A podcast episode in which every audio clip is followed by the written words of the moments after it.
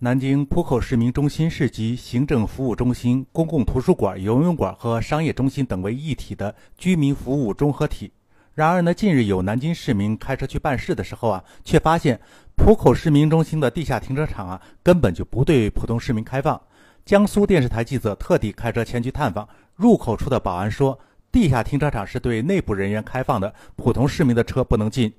浦口市民中心的物业公司主管则告诉江苏电视台的记者，他们也是受政府的委托来管理地下停车场，确实只对政府部门的工作人员开放。市民中心呢有一幢十五层楼的行政服务中心，涵盖了交通、人社、公安、民政、房产等几十个政务服务窗口。目前，居民社保等业务已经可以在此办理。地下停车场的不少车位啊，也都被划分成了这些部门的专属车位。不过，当江苏电视台记者探访时，不少的专属车位的位置上也并没有停车辆，大部分的车位呢其实是空着的。受到媒体关注后，南京市浦口区各部门已于八月三号对该停车场连夜进行了整改。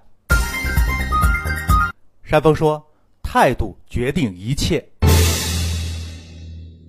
炎炎夏日，前来办事以及游玩的市民们想把自己的车呀停放在地下停车场，这是正常的需求。既然是市民广场，当然要以服务市民为主，而不能优先保证所谓的什么内部人员吧。其实呢，这些做政务服务的公务人员来此办公呢，是工作的要求，从事的公务也是服务市民，本身就应该做到工作第一、服务第一，而不能有丝毫的特权思想。如果也是开着私家车来上班，那也要遵从先来后到的原则，哪里有空位就在哪里停车，而不应该预先为他们留出停车位，更不能是宁可他不停车，也不让别人使用。如果这里在设计的时候没有充分考虑到停车位的需求，停车位显得有些紧张，因为公务人员一定是在上班前就到岗了嘛，在使用停车位的时候，它是有客观的便利条件。那正确的做法是，宁可让。公务人员多选择公用交通，把有限的停车位